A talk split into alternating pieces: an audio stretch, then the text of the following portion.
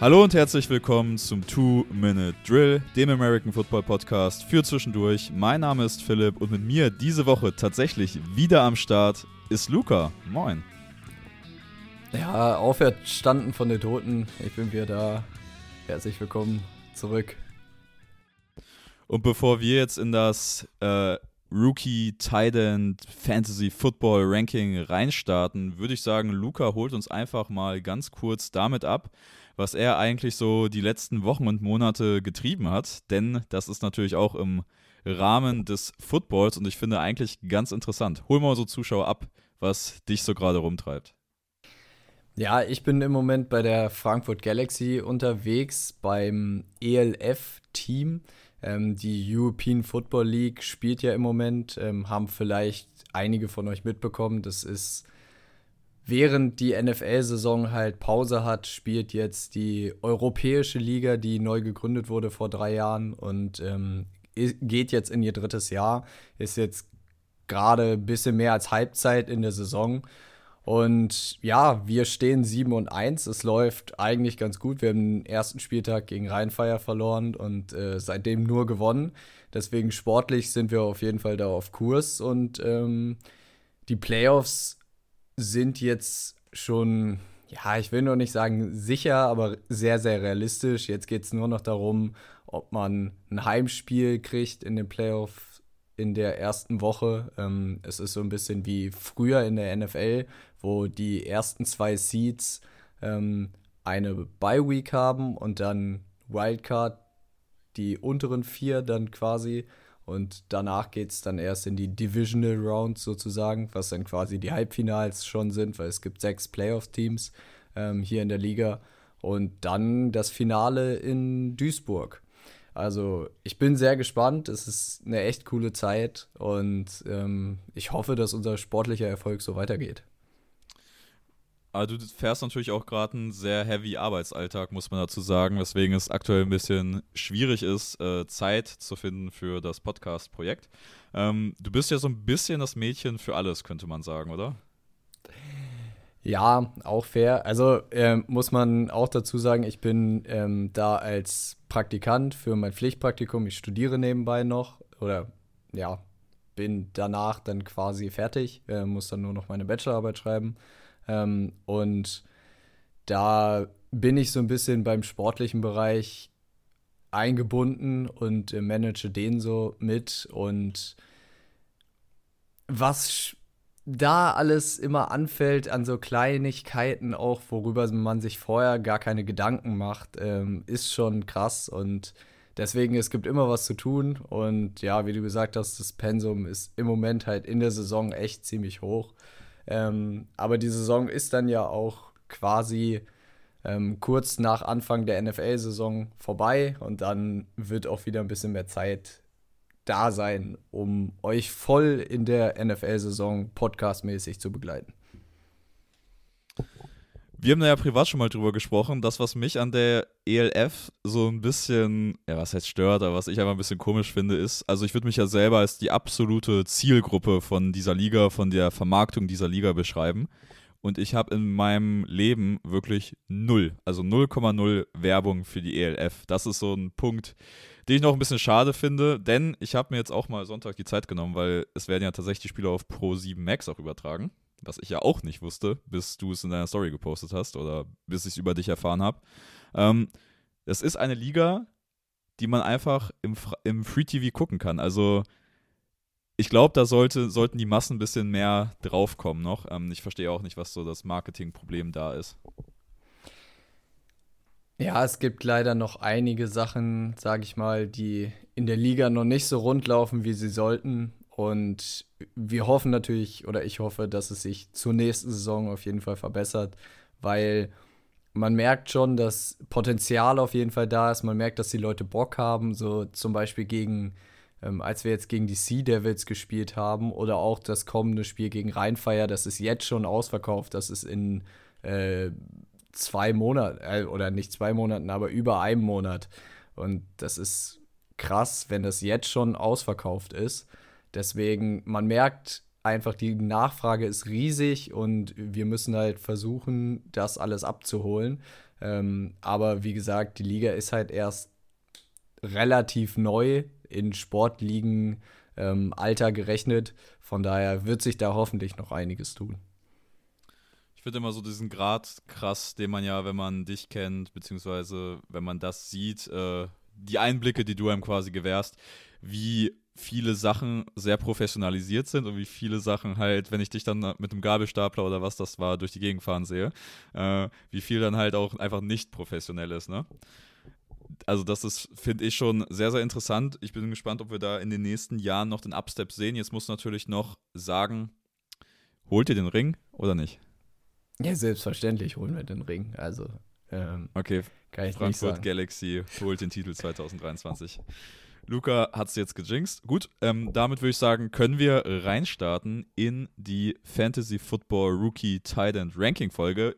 Ich habe natürlich mal wieder alle Rookie Titans aus dem NFL Draft rausgesucht, habe mir sie angeschaut, habe sie analysiert und habe tatsächlich ein Ranking und eine Analyse zu den Titans erstellt, die auf viel Konsens gestoßen ist, äh, wie ich dann danach festgestellt habe, weil ich mache es immer so, ich gucke mir mal erstmal selber die Spiele an und die Situation vor allem was bei Fantasy Football.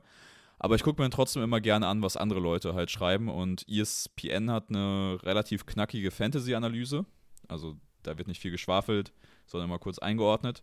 Und mit der grundsätzlichen Einordnung von allen meinen, es sind dieses Mal vier Spieler, die ich gerankt habe, mit allen meinen vier Titans, die ich gerankt habe, hat ESPN genau die gleiche Reihenfolge und genau die gleiche Analyse. Also das fand ich schon ein bisschen sehr krass, muss ich ehrlich sagen. Äh, auf wie viel Konsens ich da gestoßen bin, weil ich war mir nicht so sicher, ob ich hier wirklich den Konsens treffen werde mit meinem Ranking. Ja, das klingt doch sehr gut. Ich bin sehr gespannt. Ich kenne das Ranking vorher nicht. Ich ähm, werde einfach nur so ein bisschen meine Gedanken dazu einwerfen. Ich würde sagen, dann starten wir doch mal rein. Ich würde sagen, wir starten rein mit den Spielern, die es nicht reingeschafft haben, wie immer. Das sind tatsächlich gar nicht so viele. Es wurden, gibt einfach nicht so viele Tight Ends, die gedraftet wurden. Äh, ein Second Round Tight End, der es nicht ins Ranking geschafft hat, auch nicht als Sleeper, ist Brandon Strange, der Second Round Pick von den ja Jaguars äh, aus Penn State.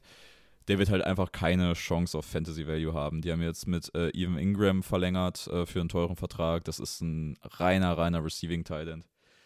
Brandon Strange also komplett runter vom Board, trotz Second-Round-Pick. Auch so ein Second-Round-Pick der Jaguars, den man dann wahrscheinlich in zwei Jahren wieder hinterfragen wird. War jetzt so mein Gefühl. Ja, wir haben ihn ja schon am, am der Draft-Night hinterfragt. Ähm, Jaguars Draft war ja auch so einer, der uns beiden nicht ganz so gut gefallen hat. Ähm, und Evan Ingram war ja quasi schon der Spieler, wo wir bei dem Franchise-Tags gesagt haben, okay, mit dem müsste man eigentlich verlängern, der passt so gut in diese Offense und der hatte ja auch so ein bisschen sein Breakout-Jahr in Jacksonville. Deswegen, ich glaube, dass sie ihm einen neuen Vertrag gegeben haben, ist gut für das langfristige Development von Trevor Lawrence und generell von der Jacksonville Offense. Das denke ich auch. War auf jeden Fall eine Säule letztes Jahr. Ähm, dann kommen wir zum nächsten Spieler, den ich runtergenommen habe. Das ist der Drittrunden-Pick der Green Bay Packers, Tucker Craft. Und das liegt vor allem daran, die Green Bay Packers, wir haben ja auch schon viel drüber gesprochen, haben dieses Jahr zwei Tight Ends gedraftet. Und ich werde hier kein Fantasy-Ranking veranstalten, indem ich hier irgendwie zwei Rookie-Tight Ends Fantasy-Value zuordne. Das wird auf jeden Fall nicht passieren. Ähm, ich fand die Entscheidung welchen Spieler ich da gerade aus Fantasy-Sicht vorne sehe, relativ easy, muss ich sagen. Deswegen werden wir über den anderen noch sprechen. Tucker Craft hiermit runter vom Board und im offiziellen Death-Chart tatsächlich auch nur der Tight End Nummer 3.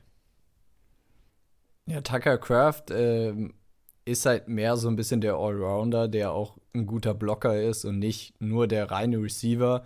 Und sie haben noch einen gedraftet, der mehr in diese reine Receiving-Kategorie fällt. Deswegen würde ich Tucker Craft auch getrost nicht draften.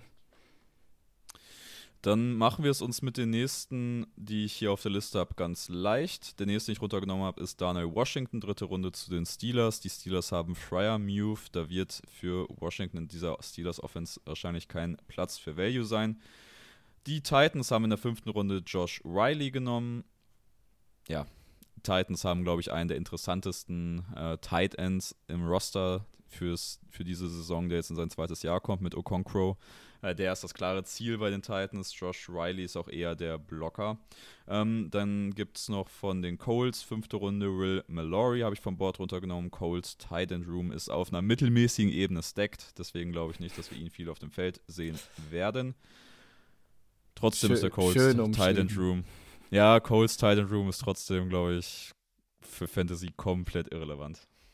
Das ist ja, Fantasy ist ja die, äh, Fantasy, Titan ist ja diese eine Fantasy-Position, die generell einfach nur, entweder du hast halt einen der Top-Leute, davon gibt es halt wenige, oder du bist da halt wirklich frustriert das ganze Jahr über. Du ähm, streamst das ganze Jahr und hast nie irgendwas, was dir so richtig weiterhilft. Ich, ich kenne das, ich war oft da. Du streamst halt für fünf Punkte pro, pro Spiel mhm. so das ist halt so das Leben. Ähm, deswegen ist es halt wichtig, so ein bisschen die Diamonds in the Dirt zu finden, gerade auf Titan, dass du vielleicht irgendeinen Upside Titan mit Glück da auspackst, weil es gibt ja so die Kategorie, wenn du keinen von diesen klaren Titan Tight Ends hast, die da regelmäßig pro Woche producen und jedenfalls einen Floor von irgendwie so acht Punkten haben, den sie immer so erreichen, dann wirst du halt, wenn du in dieser Streaming-Kategorie landest im Fantasy Draft, dann landest du wahrscheinlich auch da, dass du dir noch einen zweiten Titan aufs Board schmeißen wirst. Und man muss tatsächlich sagen, viele Rookie-Titans, über die wir jetzt gleich sprechen werden, sind eher so die Kategorie, dass sie der zweite Titan sind, den du vielleicht im Draft nimmst und hoffst, dass das einfach der Upside-Shot ist, der, der dir irgendwie manche Wochen gewinnt, weil er da dann 12, 13 Punkte holen kann. Ähm, darauf würde ich so ein bisschen eher zocken bei Titans, weil es ist ganz schwierig, wir haben es auch in, an Kyle Pitts erstem Jahr gesehen Titans für Fantasy ist halt ein bisschen schwierig gerade im ersten Jahr. Aber ich glaube trotzdem, dass wir auf jeden Fall zwei Leute, zu denen wir noch kommen, dabei haben, die dieses Jahr schon sehr interessant sein könnten. Ich mache trotzdem erstmal weiter mit denen, die ich runtergenommen habe. Das sind nämlich noch drei Stück. Und da machen wir weiter mit Payne Durham von den Buccaneers, kommt von Purdue, ist ein Inline-Blocking-Titan. Ich glaube, das ergibt sich von selbst. Fünftrunden-Pick der Rams, Davis Allen, ist tatsächlich, ich habe mir noch ein bisschen Tape von dem angeguckt, ähm, weil ich bei dem immer nur gelesen habe, sehr geiler Receiving Titan, guter Contested Catch Receiver. Und der hat tatsächlich ganz gutes Tape, also ich habe nicht viel geschaut, ne, muss man auch ehrlich dazu sagen.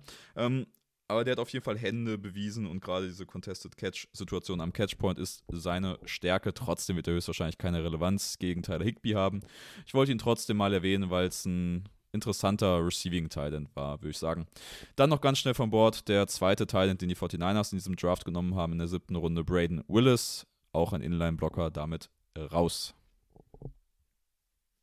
Ich glaube, so bei den Rams, Tyler Higby ist ja auch immer mal gerne angeschlagen gewesen und hat so eine kleine Verletzungshistorie. Also da würde ich nicht ausschließen, dass es so ein kleiner Sleeper ist dass falls Tyler Higby ähm, sich verletzt, dass ja dann Davis Allen das vielleicht übernehmen kann. Sie haben ja auch für, erinnerst du dich noch daran, an den, das fühlt sich schon an, als wäre es so ewig her, für den jetzt verletzten Ramsey ähm, haben ja die Dolphins getradet und Hunter Long dame, damals noch mit zurückgeschickt. Ich weiß nicht, ob der da auch noch irgendwie, ja, vielleicht in den Plänen der Rams ist kann sein. Ähm, wenn sich Higby verletzt, wird es aber entweder Long oder Allen als zweiter Fantasy Tight End, der dann absteppen muss, denke ich mal. Ich finde es halt interessant, dass du Davis Allen geholt hast, wo halt wirklich die Reports sind, dass seine große Stärke über das Receiving kommt und nicht übers Blocken. Ähm, das ist ja dann schon ein Tight End-Typ, der eher dann so ins Higby-Profil auch reinpasst, würde ich sagen. Ja, auf jeden Fall. Und vor allen Dingen für die Offense der Rams ist es irgendwie komisch, weil es ist ja diese McVay, Shannon-ish Offense. Da müssen die Titans ja eigentlich gut blocken. Ich finde, man hat es sehr gut letztes Jahr in Miami gesehen, ähm, wo Gesicki einfach keine richtige Rolle gefunden hat, weil er halt ein reiner Receiver ist und als Blocker du ihn einfach nicht gebrauchen kannst. Und deswegen hat er halt letztes Jahr da einfach keine Rolle gespielt in so einer Offense. Deswegen weiß ich nicht so genau, wie halt reine Receiving Titans in McVays Offense so funktionieren. Das ist auf jeden Fall fair. Ich würde sagen, wir gehen jetzt rüber zu den vier Tight Ends, die ich gerankt habe und denen ich damit Value für Fantasy Football zuspreche. Äh, und ich sag's gleich, wir fangen mit meiner Nummer 4 mit einem Tident an, den ich so in der Range Tident Nummer 16 bis 22 habe ich mir aufgeschrieben. Das ist so die Range, wo ich sagen würde, in einer 12er Liga, in einer 10er Liga ist das ein Titan, wenn ich verzweifelt bin, dann suche ich da den Upside-Shot ähm, und packe mir den einfach noch auf die Bank, hoffe, dass der in Woche 1 so viel ins Spiel eingebunden ist, dass der was sein könnte für die Saison. Wenn nicht, dann ist er weg. Ähm, das ist auf jeden Fall meine Nummer 4 und das ist der Partner in Crime von Tucker Craft. Es ist Luke Musgrave von den Green Bay Packers, der Second-Round-Pick. Musgrave wird der klare Receiving-Spezialist bei den Packers auf der Titan-Position sein.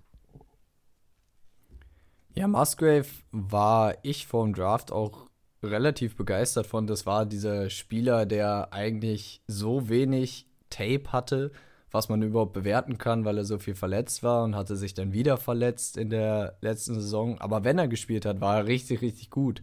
Und ähm, deswegen denke ich, dass wenn er auf dem Feld ist und man hört jetzt, dass er wieder komplett fit ist, dass er diese Receiving-Rolle für die Packers einnehmen kann. Und er hat guten Speed, er hat einen riesen Catch-Radius und ich glaube, wenn er es schafft, das verlässliche Target von Jordan Love zu werden und so quasi das Safety Blanket, was man sich ja für junge Quarterbacks immer wünscht, wenn er diese Connection mit Love früh entwickelt, dann könnte er, glaube ich, ähm, guten Volume kriegen und Volume equals Punkte in Fantasy. So sieht es nämlich aus. Was man bei ihm natürlich nicht vergessen darf, er ist halt einfach sehr, sehr, sehr roh als Prospect gewesen. Ähm, deswegen kann man den jetzt, glaube ich, nicht, äh, kann man den nicht in die NFL stecken und sagen, der funktioniert dann noch genauso als Receiver. Vor allem, weil er auch einfach, man muss ja das College-Tape immer noch beachten, er hat halt einfach wenig Bälle gefangen, trotz dieser klaren Rolle als Receiver. Liegt einfach daran, dass er halt von fucking Oregon State kommt. Ne? Ähm, da haben wir in der Draft-Vorbereitung auch schon drüber gesprochen ich würde mir halt trotzdem lieber einen Luke Musgrave auf die Bank setzen als zweiten Tight End fürs Upside, als zum Beispiel, jetzt kommen wir zu zwei Tight Ends, äh, die ich da in dieser Range gerankt habe, wie gesagt 16 bis 22 so im Dreh. Ähm, lieber als ein Tyler Conklin oder Noah Fant, von dem wir jetzt wirklich in den letzten Jahren genug äh, Mediocrity und äh, ja, Nutzlosigkeit gesehen haben, möchte ich fast sagen. Tyler Conklin, kurzer Hype gehabt, aber das sind so Titans, die ich so in diesem Woche zu Woche 5-Punkte-Radius einordne, was dir dann halt auch wieder nichts bringt. Ob du den jetzt hast oder nicht, ist halt scheißegal. Ähm, ich hatte also wir sind ja beide letztes Jahr einmal und es waren beides mal, also Tyler Conklin hat mir auf jeden Fall mal eine Woche null Punkte eingebracht und ähm, bei Fan bin ich mir jetzt nicht hundertprozentig sicher, aber es kann sein, dass der mir auch eine Null-Punkte-Woche eingebracht hat. Also dieser Low Titan 2 Range, da nehme ich lieber den rohen Upside Receiving Titan als einen halt aus dieser Kategorie, wo wir wissen, dass die halt Deep Average sind. Ich meine, Tyler Conklin draften, um ihn auf die Bank zu setzen, macht für mich halt auch ehrlich gesagt einfach keinen Sinn. Wenn ich einen Titan 2 drafte, weil das bedeutet ja eigentlich schon, dass ich mit meinem Titan 1 nicht zufrieden bin oder dem nicht vertraue.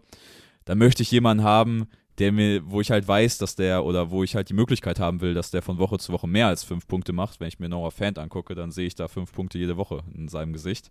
Ähm, und das brauchst du nicht draften, das brauchst du nicht auf deinem Roster. Deswegen Luke Musgrave ist da vielleicht der richtige Upside Receiving Titan, für den man dann spät gehen sollte. Wen hast du denn danach gerankt? Als nächstes. Meine Nummer 3 ist Michael Mayer von den Raiders. Bei den Raiders darf man mal nicht vergessen, dass da Austin Hooper noch am Start ist, der ja auch auf jeden Fall über seine Qualität im Receiving kommt, aber ja ein ähnlicher Titan-Typ ist wie Michael Mayer. Ich würde fast sagen, Michael Mayer ist der junge Austin Hooper, so was dieses gesamte Allround-Paket angeht. Ähm, Jimmy G ist ja jetzt geklärt fürs Camp und wird somit auch der Starting Quarterback bei den Raiders sein. Was wir von Jimmy G wissen, wissen, Alter. Äh, Denglisch kickt einfach wieder. Äh, was wir von Jimmy G wissen, ist, dass er Titans mag. Ähm, was mir aber in dieser Konstellation so enorme Bauchschmerzen bereitet, muss ich sagen, deswegen habe ich Michael Mayer auch in dieser Kategorie, in der ich Musgrave habe, also in derselben Range, ist, dass mit Austin Hooper halt so ein Proven Receiving Talent aktuell den Death Chart anführt. Michael Mayer ist halt ein talentierter Allround-Titan, der auch mein Nummer, der mein Nummer 1 Titan vor dem Draft war, wo ich mir aber nicht sicher bin, ob er halt mit diesem Allround-Skillset halt wirklich dann in seiner ersten NFL-Saison im Receiving Game so relevant für Fantasy sein wird, wenn er sich halt wahrscheinlich gerade über die ersten zehn Wochen der Saison, bevor diese klassischen Rookie-Breakouts kommen, wenn sie denn kommen, äh, die Snaps sehr doll mit Austin Hooper teilen wird. Wenn Hooper den Titan Room in Targets anführt über die ersten zehn Wochen, ist Mayer einfach irrelevant im Fantasy-Kontext. Das wird so sein. Ich glaube, Hooper wird dann genauso irrelevant sein. Mayer ist für mich der viel talentiertere Spieler als Hooper. Ich glaube aber nicht, dass er in Jahr 1 wirklich ein Breakout oder relevant sein wird. Ist für mich so ein klassischer Year-2-Spieler, den ich in diesem Jahr, ich tue mich irgendwie schwer, ihn zu nehmen, muss ich sagen. Ich finde es interessanter für Fantasy, wenn du diese reinen Receiving Tight Ends hast, die hochgepickt werden, weil du halt da auch die klare Rolle hast. Aber vielleicht kann er uns ja so ein bisschen so überraschen, wie es ähm, Hawkinson damals auch geschafft hat bei den Lions. Ich würde Mayer spät mir auf die, also spät nehmen, wie auch Musgrave, würde ihn auf die Bank setzen, ein, zwei Wochen und dann schauen, was ich habe. Ist auch diese Tight End 16 bis 22 Range. Einfach wegen dem, ähm, Unknown Mystery, was so ein bisschen hinter Michael Meyer steckt, würde ich mir den halt auch wieder gesagt lieber auf die Bank setzen als Conklin oder Fan. Ich finde, Meyer ist so der klassische, er wird Hooper langfristig ersetzen, aber ich glaube auch nicht, dass er es diese Saison mit relevanter, ja, mit relevanter Production machen wird. Und wenn, kommt die erst spät. Also ihr könnt, glaube ich, mal ein Auge darauf haben, wenn er immer weiter in Targets ansteigt, Woche pro Woche, dann könnt ihr ihn euch ja vielleicht so ab Woche 8 mal auf Waivers claimen und ähm, oder einfach zu einem Roster adden und dann mal gucken, ob es dann immer weiter hochgeht und ob er dann wirklich Starting-Potenzial äh, hat. Aber gerade in den ersten Wochen, ich würde ihn nicht draften. Also es wäre, glaube ich, eher so ein später Season-Ad. Ja, und da sehe ich auch immer, dass ich schlecht in Rankings bin, weil jetzt umso mehr ich darüber nachdenke, über die Situation, hätte ich, glaube ich, Musgrave lieber auf der 3 als äh, Michael Mayer, muss ich ehrlich sagen. Mayer wäre dann trotzdem für mich die klare Nummer 4 unter den Titans, die wir hier zur Verfügung haben, weil ich bei ihm halt einfach das Talent dann, glaube ich, valuen würde, auch wenn das bei Fantasy meist nicht viel bringt. Ähm, aber so ein bisschen, so ein bisschen Szenario, wo er einfach viel besser als Austin Hooper ist und sich diesen Nummer 1 Spot holen wird. Das gibt es ja trotzdem, sage ich mal. Ähm, wie gesagt, Jimmy G wird den Tight End bedienen. Ich glaube auch, dass die Raiders Offense sehr, sehr gerne mit zwei Tight End Sets das Feld entern wird. Ähm, ich meine, wir haben es im letzten Jahr ja schon gesehen. Deswegen ist das, glaube ich, ein relativ okayer Spot für einen talentierten Tight End, aber ich kann mir nicht vorstellen, dass wir die große Relevanz von Mayer sehen. Dann lieber Musgrave, der vielleicht Vielleicht ist das, vielleicht ist er aber auch jede Woche null Punkte, was man dann noch ausprobieren müsste. Wen hast du denn dann auf der 2? Auf der 2 kommen wir zum richtigen Tier-Break, muss ich sagen. Jetzt sind wir so in der Kategorie Tight End 10 bis Tight End 14. Ich wollte mich da jetzt noch nicht so früh vor der Saison auf so ein ganz klares Ranking ähm, festlegen. Äh, mein Nummer 1 habe ich, ich habe mal bis 10 durchgerankt gehabt, ist dann tatsächlich meine Nummer, Nummer 10 geworden. Meine Nummer 2 habe ich aber so leicht dahinter und das ist Dalton King Kate von den Buffalo Bills. Der Utah Receiving Tight. Und zwar, die Situation für Dalton Kincaid ist super. Jetzt hat er aber natürlich einen Tight End neben sich mit Dawson Knox, der gerade erst einen dicken Vertrag gekriegt hat. Und in der NFL muss man immer so ein bisschen darauf schauen, wie die Teams ihre Ressourcen nutzen. Das verrät uns so ein bisschen, was sie wirklich vorhaben. Und du draftest Dalton Kincaid in der ersten Runde, hast diesen dicken Vertrag auf Knox und das zeigt mir ziemlich, ziemlich klar, dass die Bills äh, mehr mit zwei Tight Sets oder Heavy Formations in der nächsten Saison aufs Feld kommen wollen.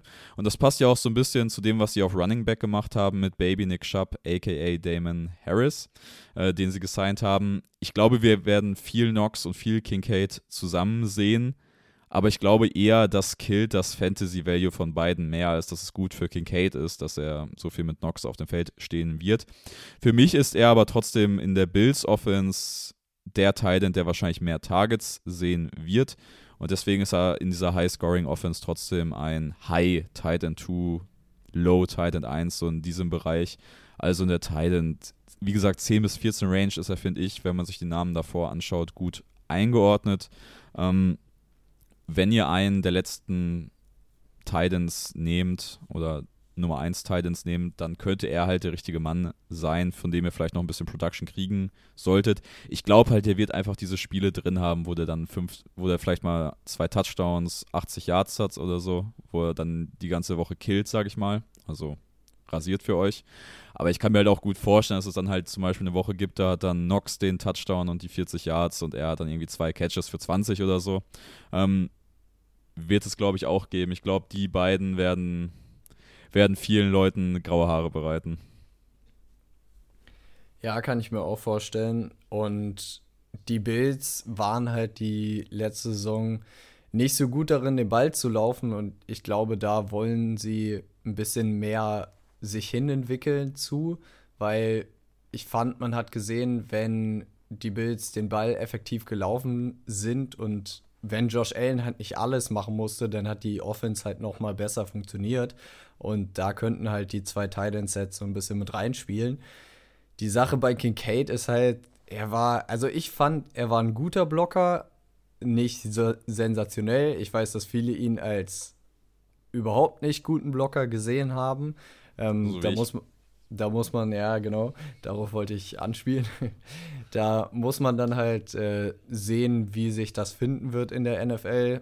Man muss ja diesen Sprung da auch beachten, weil es ist was anderes, wenn du bei Utah irgendwie, keine Ahnung, von Michigan State versuchst, einen, ähm, ja, einen Linebacker zu blocken oder wenn du versuchst, na gut, Matt Milano in Practice zu blocken. Das sind zwei andere einfach Dimensionen und ähm, da muss man mal schauen, wie er sich da zur NFL akklimatisiert.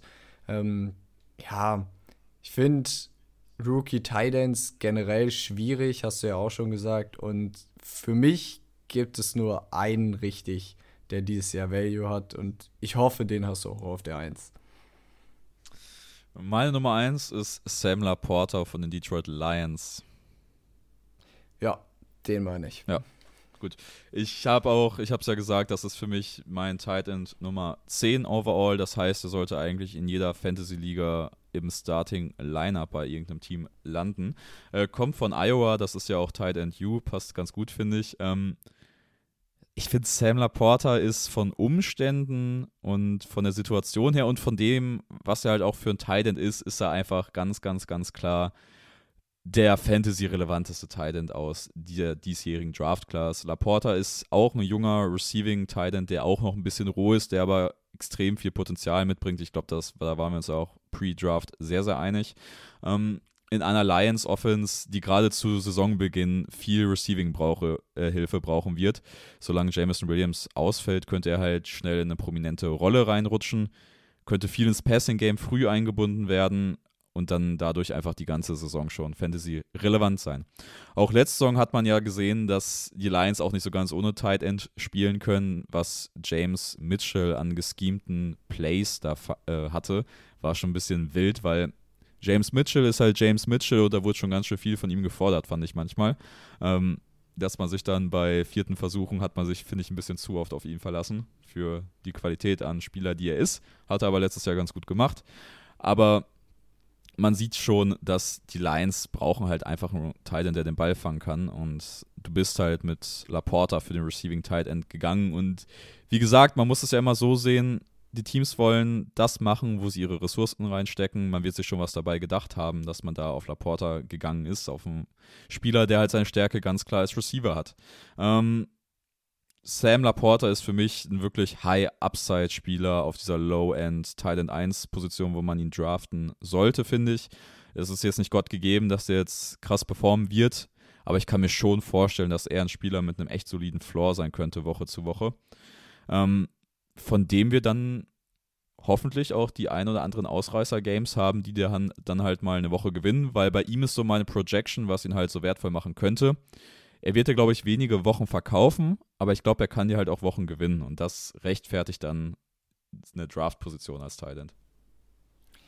Ich glaube auch, dass er in der Offense einfach eine gute Rolle haben wird, weil wir haben ja gesehen, dass ähm, die Lions Offense letztes Jahr viele Gesichter bedient hat, ähm, nicht nur fokussiert auf einen oder zwei Receiving-Optionen, sondern dass du den Ball wirklich verteilt hast. Jared Goff ist da auch sehr gut drin und Laporta kommt einfach in eine Tight End Room, wo je, jeder einfach so viel schlechter ist als er vom Talent. ähm, also du hast eben schon James Mitchell, Brock Wright, Daniel Helm kenne ich nicht mal. Äh, der vierte Tight End von euch. Weiß nicht, ob der dir was sagt. Aber ja, da, da ist halt, da ist halt keiner, den ich auch nur im Ansatz über Laporta nehmen würde. Ähm, vor allen Dingen, was das Receiving Game angeht. Und darum oder darüber sprechen wir ja, wenn wir auf Fantasy gucken. Deswegen, Laporta ist einfach in eine super Situation für ihn gerutscht und ich denke, er wird sehr schnell ein guter Freund von Jared Goff werden auf dem Feld und ich glaube, der könnte dir wirklich als einziger Rookie Tight End ähm, wirklich echte Production von Day One liefern. Wir beide spielen in unserer Home-Liga in einer League mit zehn Teams und wie gesagt, erstmal Teil in zehn. Bei uns wäre halt ein ganz klarer Starter auf jeden Fall in der Liga ähm, für ein Team, in meiner Einschätzung. Äh, ich überlege auch tatsächlich, ob ich in der anderen Liga, die ich noch spiele, das ist eine Zwölfer-Liga, ob ich da so ein bisschen drauf zocke, den spät zu nehmen und einfach meinen Take auszuprobieren, so ein bisschen. Hätte ich schon ein bisschen Bock drauf, muss ich ehrlich sagen. Ähm, es gibt natürlich bei Rookie Titans immer das Szenario, dass die halt einfach komplett basten. Da ist auch Laporta von nicht befreit, sonst wäre ja auch höher in diesem Ranking äh, oder generell in meinem Titan-Ranking, was ich mir jetzt so überlegt hatte. Ich finde, auf 10 ist er wirklich gut aufgehoben, wenn man sich die Optionen darum anschaut. Ich habe jetzt äh, ziemlich direkt vor ihm Okonkwo von den Titans auf der 9. Ähm, ich finde es ähnlich, nur dass Okonkwo schon ein bisschen mehr proven ist, tatsächlich in der NFL. Und deswegen finde ich den da wirklich gut eingeordnet, würde ich sagen. Aber ich Aber Laporta sah doch so gut im Camp aus. Ja, sah dein Lieblingsspieler auch schon gut im Camp aus? Ähm, weiß ich nicht, aber bestimmt. Also du kannst ja eigentlich jeden Spieler raussuchen und du findest irgendeinen Report, dass er gut im Camp aussah. Wenn jemand schlecht im Camp aussah, dann müsst ihr euch Sorgen machen. Ich finde es immer witzig, was für Camp-Clips viral gehen. Mit den letzten Scheiß-Plays, wo halt ein Cornerback in einem Drill ohne O-Line, ohne D-Line, eins gegen eins gegen den Receiver über das ganze Feld covert und da wird er einfach irgendwann geschlagen. Der Receiver fängt den Ball und oh, hat der den verbrannt. Ey, das sind die Na, Drills, die nach, der, nach dem Triple Fake of the Slant. Man kennt es. Ja, es ist halt einfach ganz, ganz wild, muss man sagen, ähm, wie manche Leute sich an solchen Videos hochhypen können. Weil es gibt ja auch dieses Video von ähm, Pickens gegen. Oh, ist mir der Name entfallen. Joey Porter. Joey Porter Jr. Ja. Ähm, dieses Video von Pickens gegen Porter, was auch so ein bisschen viral gegangen ist. Da läuft Pickens eine richtig, richtig beschissene Route, gewinnt dann aber das Duell am Catchpoint und da wird ja, er feiert sich, die Medien feiern, ihn, als hätte er da sonst was gemacht gegen den Rookie-Cornerback. Äh, nachdem er eine super beschissene Route, Route gelaufen ist. Das ist eigentlich das Einzige, was ich da rausgezogen habe. Also man sieht halt, man hat halt da gesehen, dass er Hände hat. Also der Catch war natürlich krass mit einer Hand. Ja. Ähm, ob man dann seinem Teammate so den Ball zurückgeben muss und so cocky zu seinem Teammate ja acten muss, weiß ich nicht, ob das der Weg war. Ähm, aber so ist Pickens halt. Aber von dem erwarte ich mir tatsächlich eine richtig, richtig starke Saison. Und würdest du jetzt, Stand jetzt, glauben, ist Pickens Nummer 1 Receiver bei den Steelers? Oder gibt es immer Fall, noch Johnson? Ich würde ihn bei Fantasy auf jeden Fall als Nummer 1 Receiver bei den Steelers draften. Ich glaube, da hat äh, Deontay Johnson uns gezeigt, dass man da lieber Pickens nehmen sollte. Das ist absolut fair. Und ich weiß nicht, Johnson ist. Ich war nie der Johnson-Guy. Ich glaube, Johnson wird mehr Targets sehen, einfach der Rolle geschuldet. Aber ich glaube, Pickens wird die relevanteren Targets sehen. Ja, das würde ich mitgehen. Ein Thailand, den du, glaube ich, übersprungen hast, außer ich habe es jetzt verhört. Ich habe noch zwei Sleeper und einen Deep Sleeper dabei. Ah, ich wollte gerade sagen, sonst äh, hätte ich dich jetzt noch erinnert. Aber dann äh, erzähl uns mal, wer deine Sleeper sind. Ich fange erstmal mit meinem Deep Sleeper an. Das ist ein Spieler, den ich eigentlich gerne ins Ranking mit äh, reingenommen hätte, aber for obvious reasons geht das nicht. Ähm, habe mir auch nur Deep Sleeper dabei, weil ich noch kurz über ihn reden wollte. Und das ist Luke Schoonmaker von den Dallas Cowboys, der Titan von Michigan. Ja, äh, ist aktuell out mit einer Pre-Draft-Fußverletzung, die jetzt sich im Camp dann doch schlimmer gezeigt hat als erwartet. Und es wird erst erwartet, dass er wirklich maximal zwei Wochen vor Saisonbeginn wieder ins Training einsteigen kann. Ähm, ja. Und das killt ihn halt einfach runter von meinem Board. Ein Rookie Titan, der vielleicht nur ein, zwei Trainingswochen vor der Saison lockt, ist für Fantasy halt wirklich nicht draftbar. Aufgrund der nicht vorhandenen Konkurrenz im Cowboys Titan Room, aka Jake Ferguson, würde ich halt Shoemaker trotzdem gerne einfach mal auf die Watchlist setzen und sich schauen, wie es sich so über die Saison entwickelt. Ähm, aber alles in allem ist das halt ein Spieler, den man, finde ich, bei Fantasy dadurch nicht draften kann. Macht ihm für mich dann zum Deep Sleeper. Ohne die Verletzung wäre er halt deutlich, deutlich interessanter geworden. Ja, das ist echt schade, weil bei ihm wäre es eine realistische Chance gesehen, gewesen, dass er halt äh, startet Week One. Aber wie du gesagt hast, mit der Verletzung ist es halt jetzt einfach super ärgerlich. Mein einer Sleeper ist Zach Coons von Old Dominion zu den New York Jets in der siebten Runde. Das basiert viel auf Tape, muss ich ehrlich sagen. Ähm, er hat Tyler Conklin und CJ Usama vor sich. Hat es tatsächlich auf die Bruce Feldman Freaklist geschafft, ist beim Comba oder beim, da bin ich mir jetzt nicht ganz sicher, Pro Day oder Combine, eine 4,55 40 Time gelaufen und hat einfach als Thailand wirklich im 99. Perzentil wirklich fast jeden athletischen Drill getestet. Der Typ ist halt literally ein Receiver, der einfach bei dem Titan so davor steht, ne? Muss man ehrlich so sagen. Es ist ein reiner Receiving Titan für eine Aaron Rodgers Offense. Ich bin sowieso nicht der größte Usama und Conklin-Fan, wie man jetzt schon vielleicht rausgehört hat. Ich finde, Usama und Conklin sind beide in allen Bereichen einfach mittelmäßige Titans. Ich glaube, wir sollten Zach Coons auch nicht overhypen als Receiving Titan, weil ich kann mir halt auch vorstellen, dass der einfach nie das Feld sehen wird im ersten Jahr, wenn es halt einfach auf, von der Blocking-Perspektive nicht reichen sollte. Für mich ist er trotzdem der interessanteste Receiving Titan bei den Jets in einer relativ interessanten Offense für Fantasy. Deswegen ist es ein Spieler, den ich auf jeden Fall mal auf die Watchlist setzen würde. Von dem ich jetzt aber auch nicht das größte, den größten Output erwarte, bin ich ehrlich. Und davon haben sie eigentlich noch einen auf dem Roster mit Kenny Yeboah. Ähm, ich glaube, der war UDFA letztes Jahr bei den Jets, aber auch ähnliches Profil ähm, wie jetzt der Old Dominion Titan, wie Coons. Ähm, von daher, da würde ich, glaube ich, eher die Finger von lassen, weil der Jets Titan Room echt ziemlich crowded ist, aber auch, wie, wie hast du es bei den Colts gesagt, crowded mit Miss Mittelmäßigkeit. Deswegen, ich glaube, also ich persönlich äh, würde vom Jets Tight End Room, glaube ich, komplett die Finger lassen.